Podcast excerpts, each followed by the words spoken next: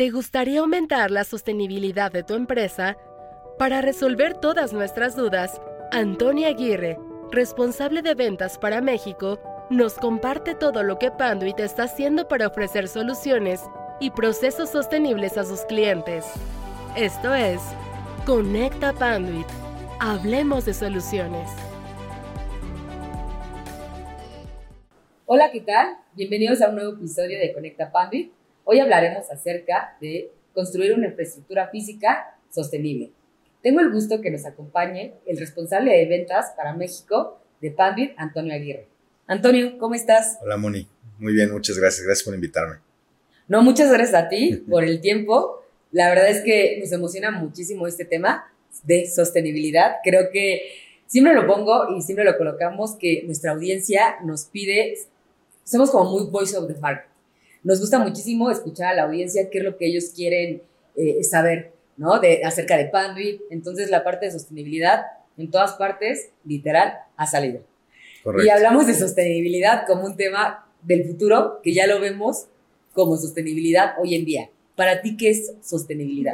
Para mí, sostenibilidad son todo el conjunto de cosas que puedas hacer en positivo en pro del planeta, en pro de cuidar los recursos naturales, en pro de ahorrar energía, en pro de a lo mejor reducir la huella de carbono. Eh, yo creo que eso puede ser, en mi opinión, el tema de sostenibilidad. Lo importante es cómo las empresas, como los fabricantes desarrollamos productos para, para ser sostenibles, para ayudar a nuestros clientes a ahorrar y por supuesto a, ser más eficientes, ¿no? Y esa parte me encanta y la realidad es de que en todos los podcasts que hemos grabado mencionamos el tema de sostenibilidad y hace unos momentos te decía, me gustó mucho el término que en un podcast pasado Carlos Arochi habló y comentó, el tema de sostenibilidad es regresarle a la tierra lo que le hemos quitado. Entonces yo me, quedo, me quedé como muy, muy, clavada con esa parte de sostenibilidad.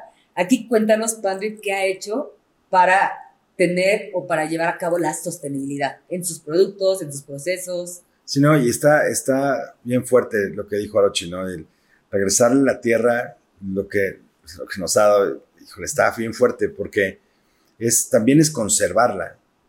También es el único planeta que tenemos, ¿no? Alguien nos dijo en algún momento.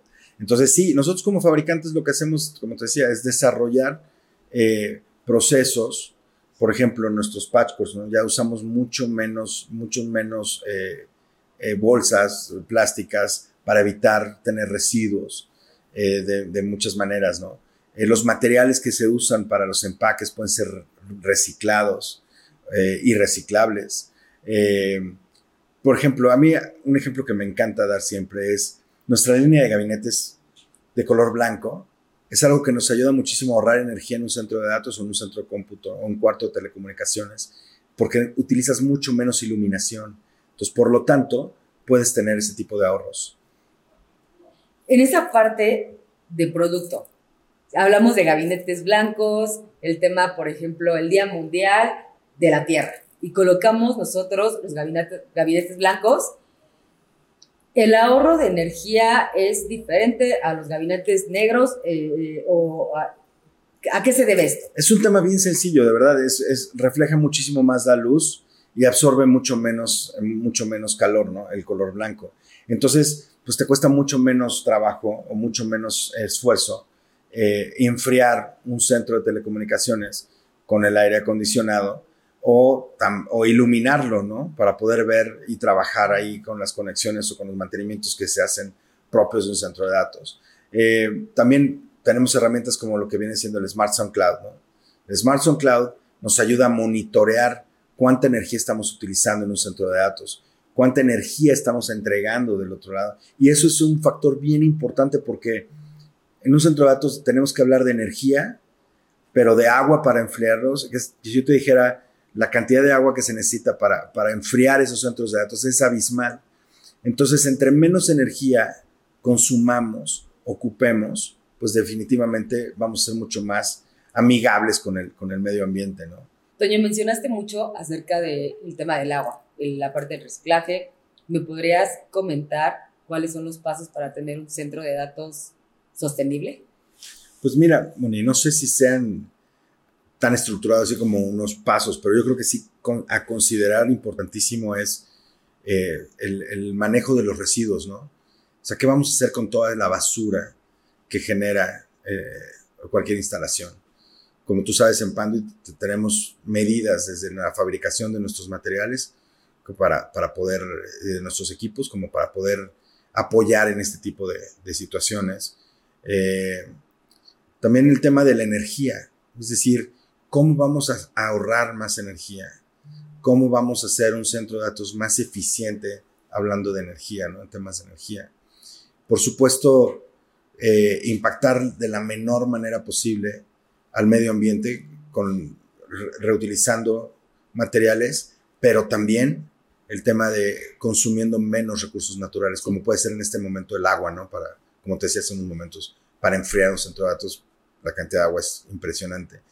Eh, y yo creo que por último, y yo creo que sería muy deseable, eh, a lo mejor analizar el, el predio, la ubicación, las circunstancias geológicas de dónde se va a instalar un centro de datos para, para poder aprovechar de la mejor manera las situaciones climatológicas de ese sitio, ¿no? Eh, como sabemos, Querétaro está rankeado en las últimas, en, en, el último año como dentro de las primeras cinco ciudades con mejores condiciones para los centros de datos. Es por eso que tenemos este, este, boom. este boom, claro. Pero pues bueno, ahí estamos, ¿no? Perfecto. La verdad me gusta muchísimo eh, cómo platicas acerca de, del proceso para tener un centro de datos sostenible, ¿no? Y cada uno puede adaptar ese proceso en diferentes etapas. Eso, eso, eso me gusta la parte de reciclaje, porque el reciclaje puede ser desde el principio, eh, a la mitad o al final, ¿no? Claro.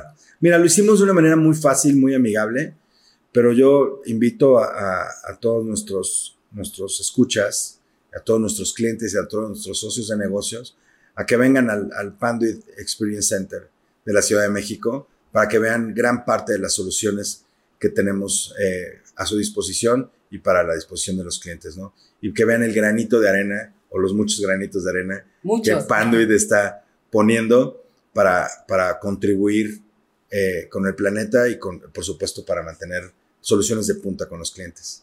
Muchísimas gracias, Antonio. De verdad, un placer tenerte aquí. Muchas gracias, por tu tiempo. Eh, abro también espacio para que nos puedan escribir cualquier duda o sugerencia que tengan acerca de los podcasts de Conecta Panduit. Por favor, escríbenos a info-latam.panduit.com. Muchas gracias, Antonio. Muchas gracias a ti, Mónica.